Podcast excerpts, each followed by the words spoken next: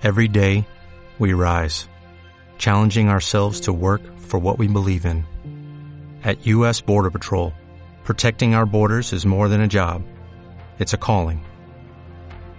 Agents answer the call, working together to keep our country and communities safe. If you're ready for a new mission, join U.S. Border Patrol and go beyond. Learn more at cbp.gov/careers. Bienvenidos y bienvenidas a Road to Performance, un podcast en el que te hablamos de cómo teoría y práctica se unen para mejorar el rendimiento deportivo.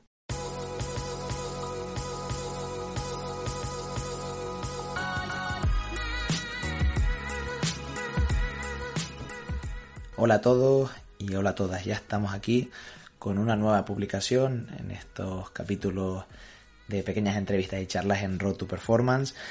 Después de unas semanas donde no hemos dado mucha vida al proyecto, pero esto tiene un motivo. Hemos estado trabajando en algunas novedades que próximamente eh, sacaremos a la luz. Estamos trabajando en nuevas líneas dentro del proyecto de entrevistas, eh, del proyecto de divulgación científica que implica Road to Performance y también en otras bueno, otras pequeñas cosillas, otras pequeñas sorpresas que desvelaremos, esperemos con suerte en las próximas semanas. Lo que sí que podemos y queremos compartir es una, una, bueno, una pestaña, una, una, parte que hemos habilitado dentro de nuestra web, dentro de nuestro también canal en ebooks, en la cual hemos abierto una posible participación a través de donaciones eh, al proyecto de Road to Performance con el objetivo de poder mantener económicamente el proyecto a lo largo del tiempo, puesto que es, queremos seguir compartiendo y dedicando más esfuerzos a compartir y divulgar el conocimiento de compañeros y compañeras que colaboran con nuestro proyecto y también el nuestro propio, el de Jorge y el mío. Y por eso dentro de la web de Road to Performance a partir de ahora encontraréis un pequeño botón en el cual tenéis la posibilidad de donar de forma evidentemente altruista eh, una pequeña cantidad, la que cada uno y cada una considere, para que este proyecto pueda seguir manteniéndose en el tiempo y sea viable económicamente. Y por otro lado, no solo hemos habilitado este pequeño espacio dentro de la web, este, esta posibilidad de, participar del proyecto de una forma más directa dentro de la web, sino también a través de las suscripciones en ebooks, en las cuales cada persona que quiera colaborar se puede suscribir de forma mensual, eh, pagando una pequeña cantidad, que creo que es desde un euro coma algo uh, la cuantía mínima que hemos habilitado, y esto no da acceso a ningún contenido premium ni de una manera prioritaria sobre el resto de personas que no lo hagan, pero es una manera también de poder colaborar para que este proyecto siga, siga adelante y como hemos dicho ya, pues bueno, tenga esta viabilidad eh, económica. Y por último, comentaros que dentro de, del espacio de la web hemos habilitado una pequeña categoría en el menú superior donde podéis encontrar directamente, pinchando en, el, en la palabra podcast, todas las publicaciones que tienen que ver con las entrevistas que hemos ido realizando. Dentro de esta categoría de podcast aparecen diferentes, los diferentes episodios, ya no solo en el formato podcast, sino sabéis que tenemos también el formato de Papercast, el formato de Overtime y las entrevistas abiertas, digamos, eh, también en vídeo. Todo esto se incluye allí, todo, siempre que hemos entrevistado a alguna persona o charlado con algún compañero o compañera de profesión, lo tendréis allí, publicado de una manera mucho más accesible. Sin más, quiero ya presentaros a el capítulo, al episodio de María Reina. La verdad que hemos tenido que rehacer la introducción de, este episodio del Papercast uh, y, muy orgullosos y, con muchas ganas de, re, de rehacerlo, la verdad, porque María, si bien cuando hicimos la entrevista era una investigador, una estudiante predoctoral que estaba investigando dentro de, de los proyectos y el grupo de investigación en la Universidad de Extremadura, ahora ya es doctora y con mucho placer hemos tenido que rehacer la entrada del Papercast. Por tanto, felicitarla y darle la enhorabuena en este, en este proceso que ya ha culminado con la defensa de su, de su tesis doctoral.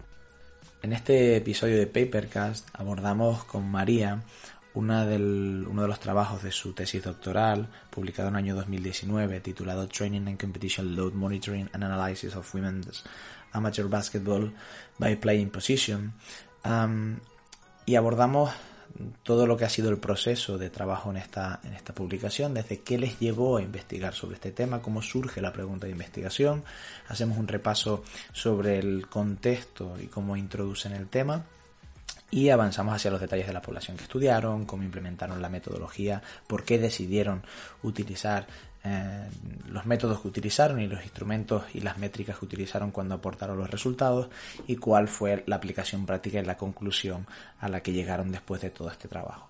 Y evidentemente, eh, como cualquier investigación nos presenta sus limitaciones, pero sobre todo qué aprendizajes y líneas futuras presenta ella a posteriori de realizar este, este trabajo. Sin más, os dejamos con la entrevista de María, con la que hemos disfrutado mucho, agradecerle públicamente el tiempo y la dedicación que nos, que nos ha brindado y esperemos que la disfrutéis tanto como la hemos disfrutado nosotros. Muy buenas, María, bienvenida a este episodio del Papercast, ¿cómo estás? Hola, Javi, muy bien. Eh, bueno, gracias a ti y a, todo tu equipo por, por, el contenido de valor que compartís en, en, la web con todos nosotros y bueno, tengo muchas ganas de, de charlar contigo.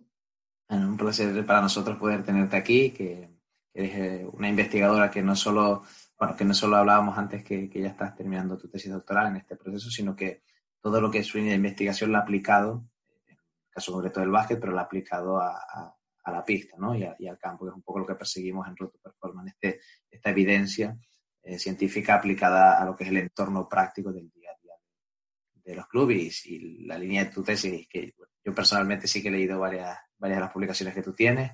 Eh, así, así lo demuestra. Al poner datos y demás. Y sobre este tema, de tu línea de tesis doctoral, quería preguntarte, ¿vale? Eh, título de la tesis, ¿cómo lo, cómo lo encajas? Eh, ¿Cómo ha sido el trabajo que has, estado realizando? Bueno, pues con la, con la tesis doctoral hemos intentado en un principio aumentar el, el, nivel de evidencia científica sobre baloncesto femenino, concretamente sobre la carga soportada durante el entrenamiento y la competición deportiva. A día de hoy, si comparamos la literatura científica que existe sobre el baloncesto masculino con la que existe sobre el baloncesto femenino, eh, la diferencia es abismal. Entonces, esto nos ha hecho caer un poco en el error de, usar datos provenientes de baloncesto masculino y adaptarlos al entrenamiento en, baloncesto femenino. Con esta tesis lo que tratamos es de dar una información más específica y organizada para, esta muestra en concreto. En, el marco de tu tesis tienes diferentes publicaciones y hoy en concreto hablaremos de, una de ellas. ¿Cómo se enmarca esta publicación en concreto dentro de lo que es el conjunto de, tu tesis? Eh, sí, bueno, con la, con la tesis doctoral nos proponemos cinco objetivos principales.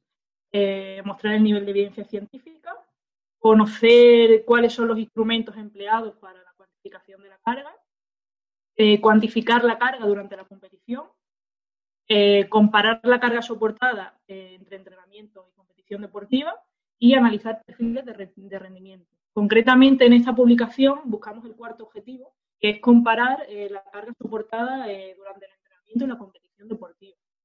¿Por qué? en primer lugar, porque encontramos muchos estudios en baloncesto, sobre todo en baloncesto masculino, donde analizan la competición deportiva con el objetivo de eh, sacar conclusiones prácticas y poder aplicarlas el entrenamiento.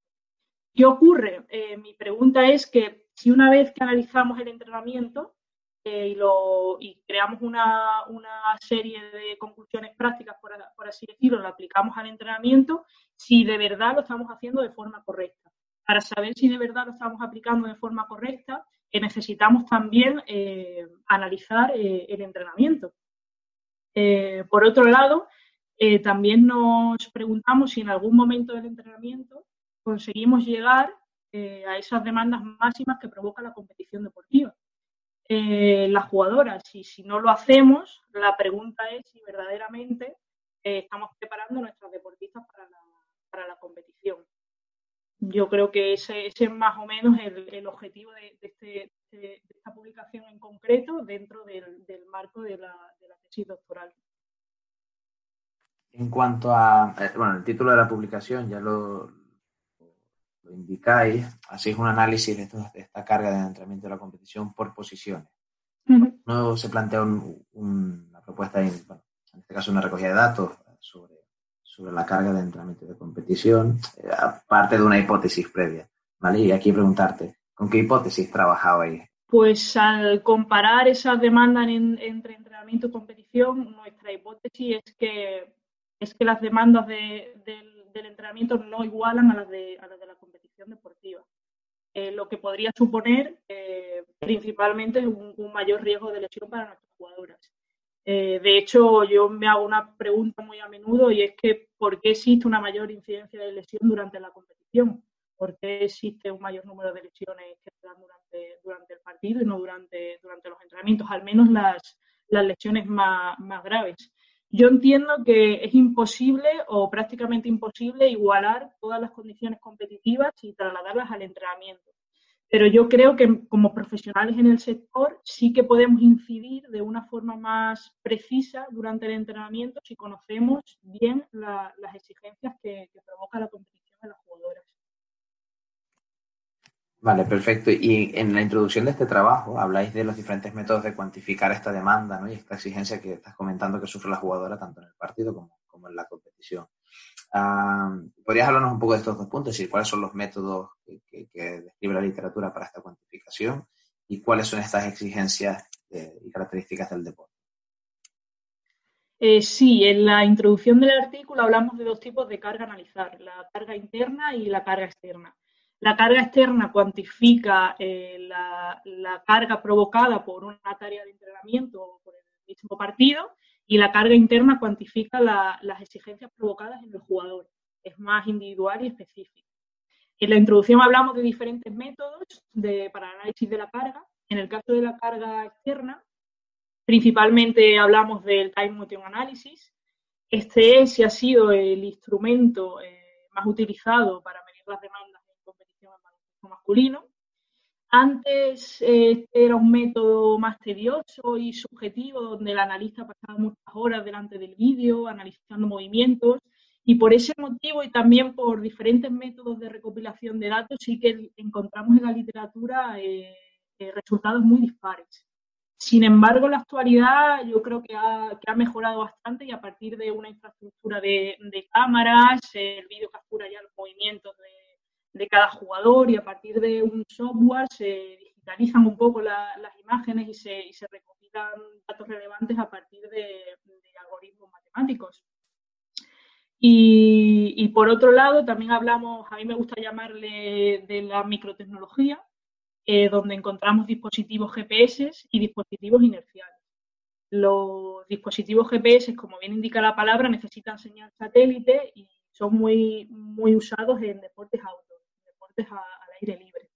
Eh, con los dispositivos inerciales sí que podemos recoger datos indoor, bien usando el acelerómetro del dispositivo, como es el caso de este artículo, o bien creando un sistema de referencia indoor a través de, antenas, con el uso de tecnología ultra Se crea un sistema de posicionamiento en cuanto a la carga interna, los instrumentos más empleados, que de esto hablamos un poco menos, han sido la escala subjetiva del esfuerzo de, de Borg y la frecuencia cardíaca, que es la que, usamos en este estudio.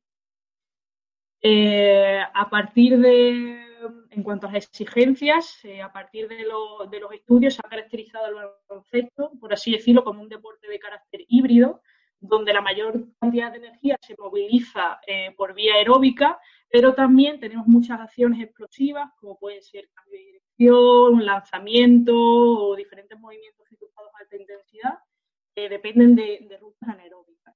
Y estas son muy, muy determinantes en el, en el, en el rendimiento final en este deporte. Eh, por hablaros un poco de, de las exigencias, lo, lo, que más coincide en la literatura, bueno, es que de forma general en un partido de, en un partido de baloncesto se recorren 5 o 6 kilómetros, de los cuales un porcentaje muy, muy alto eh, se recorre a baja intensidad. Eh, los jugadores cambian de patrón de movimiento en torno a una vez cada 3 segundos, eh, ejecutan de 1 a 2 saltos por minuto y realizan, estos son, son valores medios, intentando comparar un poco entre todos los artículos, unos 45 sprints por partido. Eh, por parte de la carga interna, el, valor más estudiado es el porcentaje de la frecuencia cardíaca y sí que los jugadores trabajan en, torno al 80% o, un poco más de, porcentaje de frecuencia cardíaca. Esto sería más o menos el resumen de, las exigencias muy orientada no tanto al baloncesto masculino, perdón, al baloncesto femenino, sino, sino más al baloncesto masculino, en baloncesto femenino todavía nos falta mucha, más evidencia para crear una, conclusión más, estable. Ah, perfecto, María. Y en cuanto a tanto a la población estudiada como a los... Has hecho un barrido un poco de los métodos existentes descritos por la literatura en cuanto a lo que, lo que se ha utilizado en el mundo del baloncesto. En cuanto a la población que, habéis utilizado vosotros para, realizar esta recogida de datos y los métodos propios de, de vuestro estudio, ¿qué nos puedes comentar? Bueno, en cuanto a la muestra, el, estudio se orientó sobre un equipo senior femenino, sub-23 concretamente, no profesional. En el artículo viene su, definimos sus sus características y la elección de este grupo fue, bueno, en primer lugar por disponibilidad, porque era mi club, formaba parte del cuerpo técnico y bueno, consideramos interesante poder hacerlo con este grupo. Pero también eh, la idea es conocer cuál ha sido la, la carga soportada durante en la competición, primero, en un equipo femenino, segundo, en un equipo no profesional y tercero, eh, en un equipo que incluso todavía eh, podría encuadrarse dentro de una etapa formativa, al ser un, equipo senior, pero, pero de jugadoras jóvenes todavía. Eh, como he dicho antes, en la literatura encontramos prácticamente solo estudios sobre baloncesto masculino y además profesional. Entonces, todos estos datos los tenemos que extrapolar al femenino, a la formación y al baloncesto no profesional. Por eso la idea es de por qué no tener eh, datos reales de una muestra real como es el baloncesto no profesional y en formación y que practican muchas, muchas jugadoras, muchas más que las que al final llegan a ser profesionales, por así decirlo. En cuanto a los métodos que utilizasteis para hacer esta recogida de datos, ¿qué, dispositivos empleasteis o qué parámetros eh, recogisteis? Para el desarrollo de la investigación, cada jugadora se equipó con una banda de frecuencia cardíaca Garmin y un dispositivo inercial WIM, eh, con la idea de medir de forma integral la, carga soportada por las jugadoras, tanto interna como, externa.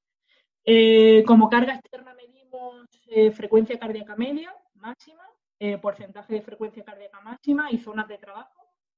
Y como carga externa, eh, con medidas derivadas del acelerómetro del dispositivo, medimos número de impactos, eh, pasos, saltos y player load. la recogida de datos se realizó durante la, fase final de la, competición de, este grupo, de este, de este equipo, y se realizaron un total de 22 entrenamientos y se disputaron 8 partidos. En este caso, durante los entrenamientos solo se analizaron las tareas de 5 contra 5 con el objetivo de buscar la situación más real del entrenamiento y compararla con, la competición. Fueron un total de 47 tareas de 5 contra 5 las que se analizaron. Eh, las variables sí se normalizaron al número de repeticiones por minuto, sobre todo las de carga externa, para poder comparar ambas situaciones, porque bueno, teníamos de 5 contra 5 que duraban 10 minutos, 5, 20 y luego eh, en el partido cada jugadora pues tenía, su, tenía sus minutos en, en cancha. Y además también, eh, como, como, has dicho tú y aparece en el título, se, se establecieron diferencias entre, entre, los puestos específicos, ya que bueno, es un equipo senior y los puestos están más o menos ya eh, diferenciados, cada jugadora tiene un rol determinado y bueno, con el objetivo de buscar una mayor individualización posible. Vale, perfecto. Ahora que ya, ya hemos entendido un poco la muestra, cómo se contextualiza el tema y, los métodos que habéis utilizado, vamos a un poco a los resultados. ahora, después de sentaros a analizar los datos, ¿qué, habéis observado? ¿Qué, nos puedes contar de esto? Vale, pues el resultado principal es que nuestra hipótesis se confirma. encontramos diferencias estadísticamente significativas entre el entrenamiento y la competición donde se, encuentra una mayor demanda durante, durante los partidos en todas las variables, a excepción del número de impactos por minuto, donde no se establecieron, no se establecieron diferencias. Eh, te paso a explicar un poco por, tipo de, carga. En el caso de la carga interna, encontramos, al igual que en la literatura, que el porcentaje de frecuencia cardíaca máxima estuvo en torno a, al 80 o superior. Eh, lo mismo ocurre en entrenamientos donde pasan bastante tiempo en esa zona, pero sin embargo se reduce drásticamente cuando supera el 90% de la frecuencia cardíaca máxima. Durante los partidos partido sí que se mantiene ahí un, poco más de tiempo. Eh, también en cuanto al número de pulsaciones por minuto, medio y máximo, se difieren de hasta 20 latidos por minuto en entrenamiento y en competición. De hecho, la frecuencia cardíaca máxima durante los entrenamientos fue casi similar a la media eh, durante los partidos, en torno a 170 pulsaciones por minuto. Ahí se ve un poco la, diferencia entre una situación y otra. En cuanto a las variables de carga externa, se observó un, mayor player load y pasos por minuto en, competición de forma considerable. Eh, de player load creo que estuvimos en, en entrenamiento en torno a un punto frente a tres en competición y pasos fueron en entrenamiento unos 40 pasos por minuto y en competición unos 54 pasos por minuto. En el caso de los saltos, por ejemplo, también fue mayor en, competición, pero la diferencia no fue tan grande. De un salto y medio por minuto durante entrenos a casi dos saltos por minuto en partido. Eh, en otros estudios, por ejemplo, eh, hemos, hemos realizado el, mismo tipo de análisis y hemos encontrado incluso valores más altos de saltos durante entrenamientos en comparación eh, eh, con la competición. ¿Qué es lo que ocurre, con esta variable? Es que principalmente debido al diseño que hacemos de las tareas, en tareas concretas como tareas de tiro, tareas de rebote, eh, este tipo de tareas implican un, mayor número de saltos durante, durante el entreno y es lo que hace que luego en partidos no, igualemos eso o, que sea, sea menor. Eh, por último, en el caso de, impactos por minuto, se encontraron valores muy similares eh, en ambas situaciones, en torno a, dos impactos por, por minuto. por comentar un poco también resultados en cuanto a la, a la posición de juego, en el caso de los impactos que no, que no hemos tenido diferencia en saltos por minuto, que las diferencias han sido menores, sí encontramos esas diferencias en ambas variables en la posición de, de eh, donde se encontraron valores superiores en competición. Esto podría ser debido a que acciones específicas de este puesto, como puede ser la de rebotes, en el caso de, saltos, o la de bloqueos, en el caso de, de los impactos que recibe la jugadora, durante la competición, con una posible mejor oposición por parte del rival puede hacer que estas jugadoras pues eh, necesiten o, tengan un esfuerzo mayor durante la competición que, durante los, entrenamientos donde igual no tienen esa, esa oposición. En el caso de este equipo teníamos una jugadora que jugaba de 5 pues muy superior físicamente y bueno, durante entrenos tenía esa superioridad, pero luego en partidos se, igualaba, se igualaba un poco más. Eh, por su parte, las jugadoras exteriores, por ejemplo, obtuvieron mayores valores de carga interna eh, y esto, según la literatura, eh, puede ser debido a que recorren unas mayores distancias que las jugadoras interiores y lo hacen a una mayor intensidad. por ese motivo se, encontraron en, estas posiciones, tanto mayor carga interna como, un mayor número de, de y además, por último, otro, otro dato curioso sobre, sobre las posiciones de juego, se encontraron diferencias entre los dos puestos interiores, entre el ala pivot y el pivot, el 4 y el 5, donde el 4 realizaba más saltos y, más impactos por minuto que el 5. Esto puede ser debido, como he dicho antes, a las características físicas más superiores del 5 eh, en comparación con el 4, que bueno, que creo que necesitaba esforzarse un poco más. Esto al final son son datos que gracias a que trabajamos y, o trabajé con el, con el cuerpo técnico del equipo y se conoce eh, bien al equipo, a, las jugadoras, podemos un poco, eh, que, esto al final es lo que no aparece en los artículos, podemos un poco pues, llegar a, conclusiones para, para ayudar al equipo en concreto. Estos serían más o menos los resultados más, más interesantes. Bueno, sin duda es bastante interesante porque al final, como bien comentabas al principio, son la mayoría de equipos a nivel de práctica deportiva del baloncesto están mucho más cerca de este tipo de poblaciones que no otras poblaciones un poco más outsiders, ¿no? De la gente que se sale un poco de la norma, ah, que serían los equipos de élite y, todos los datos que nos estás aportando nos ayudará también un poco a entender qué ocurre en el entrenamiento, qué ocurre en la competición y aquí que viene la siguiente pregunta, y ya estabas más o menos introduciéndolo, y qué aplicación puede tener en el día a día. Si todos estos datos, ¿cómo los gestiono yo? ¿Cómo los llevo a la práctica del día a día? y tratamos de salvar un poco este gap que estabas comentando entre el entrenamiento y la competición. Sí, bueno, lo primero y como llevamos diciendo es conocer cómo se compite. Eso es lo principal y saber trasladarlo al entrenamiento. Se va a hacer a partir del diseño de, tareas. Yo creo que es lo, principal y, que es nuestro, nuestro trabajo, por así decirlo.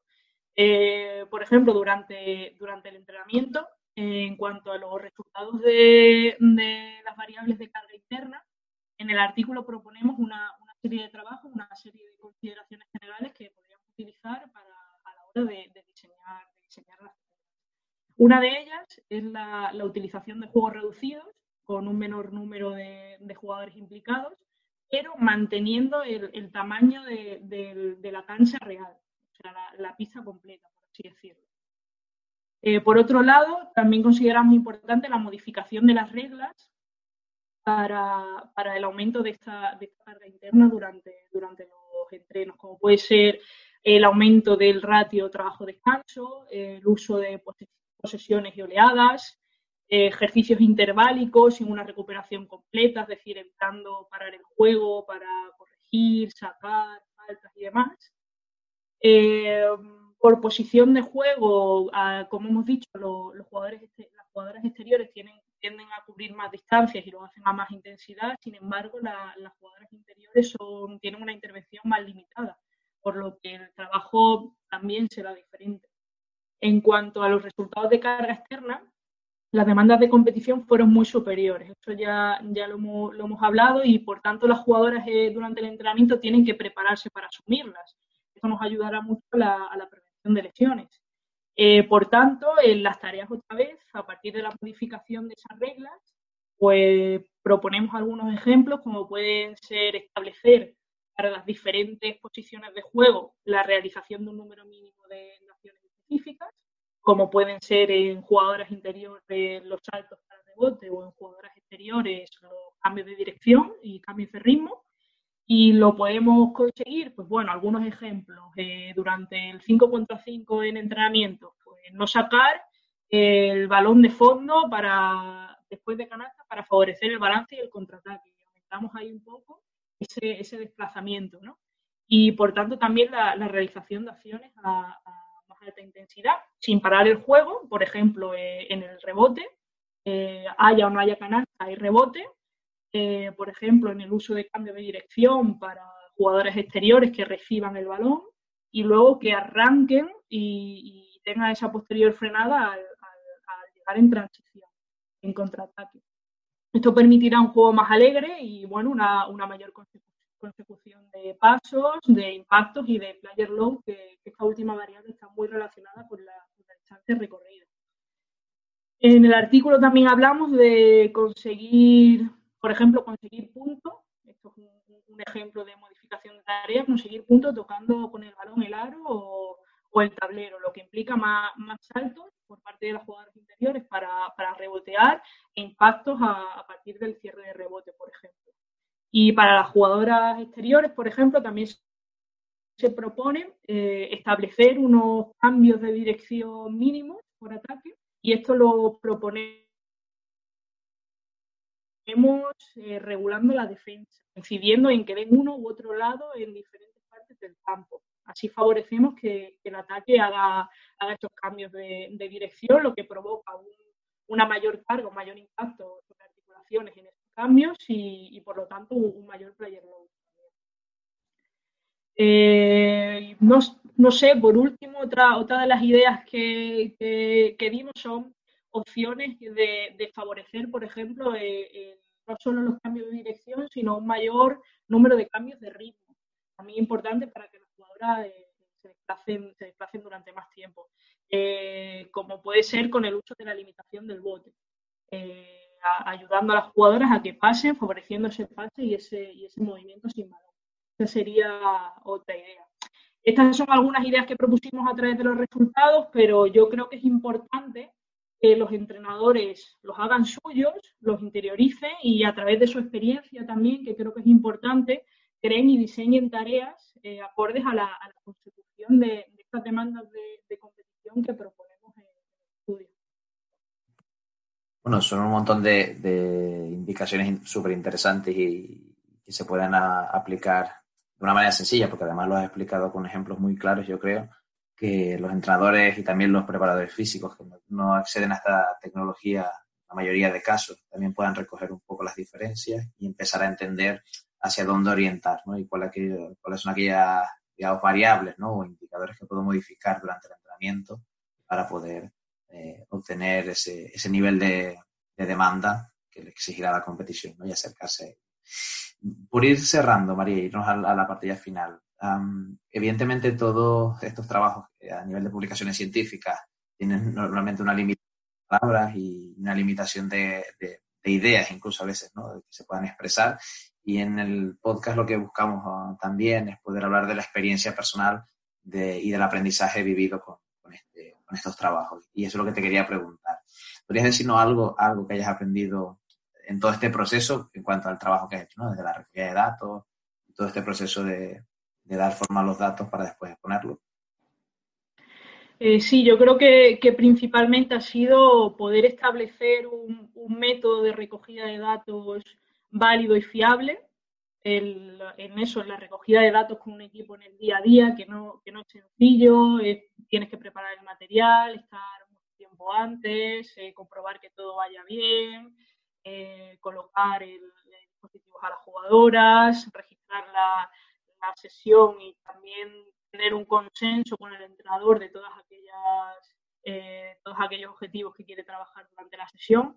Y bueno, además, con la suerte esa de haber formado parte del cuerpo técnico, pues saber eh, usar y darle valor a esos resultados que obtenemos de forma diaria, porque lo, lo íbamos eh, sacando de, forma diaria con el objetivo de poder mejorar el entrenamiento siguiente. Yo creo que esa parte de aplicabilidad es lo, más importante de, todo, de todo estudio científico. Eh, por supuesto, en, primer lugar, la, la de, la ciencia en, el campo profesional del deporte. Necesitamos crear un nexo de unión entre científicos y, profesionales del sector y creo que durante toda mi etapa de doctorado he sido ese nexo en, la elaboración de, estos tipos de estudios. Creo que he ganado experiencia de, estar en ambas partes y poder complementarlas, que es muy importante, y eso te da una, visión muy global de todo el proceso. No obstante, es importante también, como decía antes, esa experiencia en el ámbito profesional, ya que eh, no debemos ser esclavos de, estos datos, sino que es importante comprenderlos y utilizarlos con sentido en el, trabajo del día a día. Ah, muy interesante. Y una última pregunta, ahora que estás en esta recta final de, tu etapa de doctorado, ah, ¿te planteas alguna línea de investigación futura? Que entiendo que la investigación de algún modo pues, está enganchada ¿no? para seguir este proceso durante los, años de doctorado y ahora tienes alguna inquietud o alguna pregunta que quieras resolver. Pues muchas. Estamos al final en la, en la etapa final de, la tesis doctoral y ya tenemos ideas para hacer dos tesis más, por así decirlo. Eh, primero y lo más importante, creo que, es seguir aumentando el nivel de evidencia en baloncesto femenino y de esta forma nos, gustaría seguir desarrollando este tipo de trabajos en, diferentes categorías de formación eh, para darles a entrenadores de base una herramienta acorde con, las características de sus jugadores. Eh, por otro lado, eh, en este estudio, por ejemplo, dividimos a, las jugadoras en puestos específicos, pero parece ser que, eso ya no vale. O sea, esto, esto va avanzando continuamente día a día. Ahora estamos empezando a trabajar en agrupar a las jugadoras, eh, no en función de esos puestos específicos de toda la vida, sino en función de las demandas que tienen en pista. O sea, no crear, crear unas posiciones, eh, pero en función de esas demandas, de agruparlas en demandas. Pues va a haber un grupo de jugadoras que sean las que más distancia recorren y a más intensidad, va a haber unas jugadoras donde su esfuerzo es más mecánico, intentar agruparlas eh, en ese sentido. También queremos intentar analizar eh, la competición, que no tan de forma, eh, con esta tesis hemos caracterizado la competición de forma global, ahora queremos ir un paso más allá e intentar ir al estudio de los peores escenarios posibles durante la competición, aquellos momentos determinados donde la exigencia es máxima. Y a partir de tener esos datos, poder trasladarnos al entrenamiento. Y nada, a partir de aquí lo ideal sería ayudar a diseñar programas de entrenamiento acorde a las características de cada jugadora de forma individual y para eso tenemos que ir más allá, para eso tenemos que comenzar a trabajar de forma integral con un equipo, con este material y, con todas las jugadoras durante, un periodo más largo, durante una temporada, dos o, las que sean. Ese sería más o menos la, previsión de, futuro que, tenemos. Bueno, suena, suena muy interesante y que seguro que, que trabajaréis en ello. Me quedo con esta idea del análisis de los roles específicos a nivel condicional, ¿no? Digamos tanto desde el juego, desde esta clasificación clásica, como bien comentaba, sino que puede ser interesante encontrar aquellos especialistas a nivel condicional, ¿no?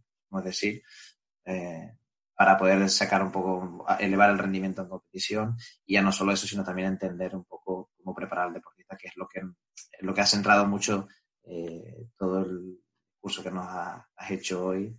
al final se trata de aplicar ciencia para cuidar al deportista y evidentemente potenciar su, rendimiento.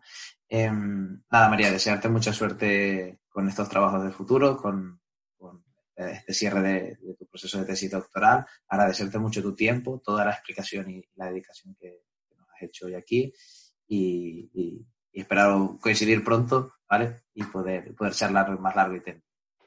Muchas gracias a ti y a vosotros y nada, ha sido, ha sido un placer charlar con vosotros un rato. Vale, María, un abrazo. Otro. Without the ones like you, who work tirelessly to keep things running, everything would suddenly stop. Hospitals, factories, schools, and power plants, they all depend on you. No matter the weather, emergency, or time of day, you're the ones who get it done. At Granger, we're here for you with professional grade industrial supplies. Count on real time product availability and fast delivery. Call clickgranger.com or just stop by. Granger for the ones who get it done.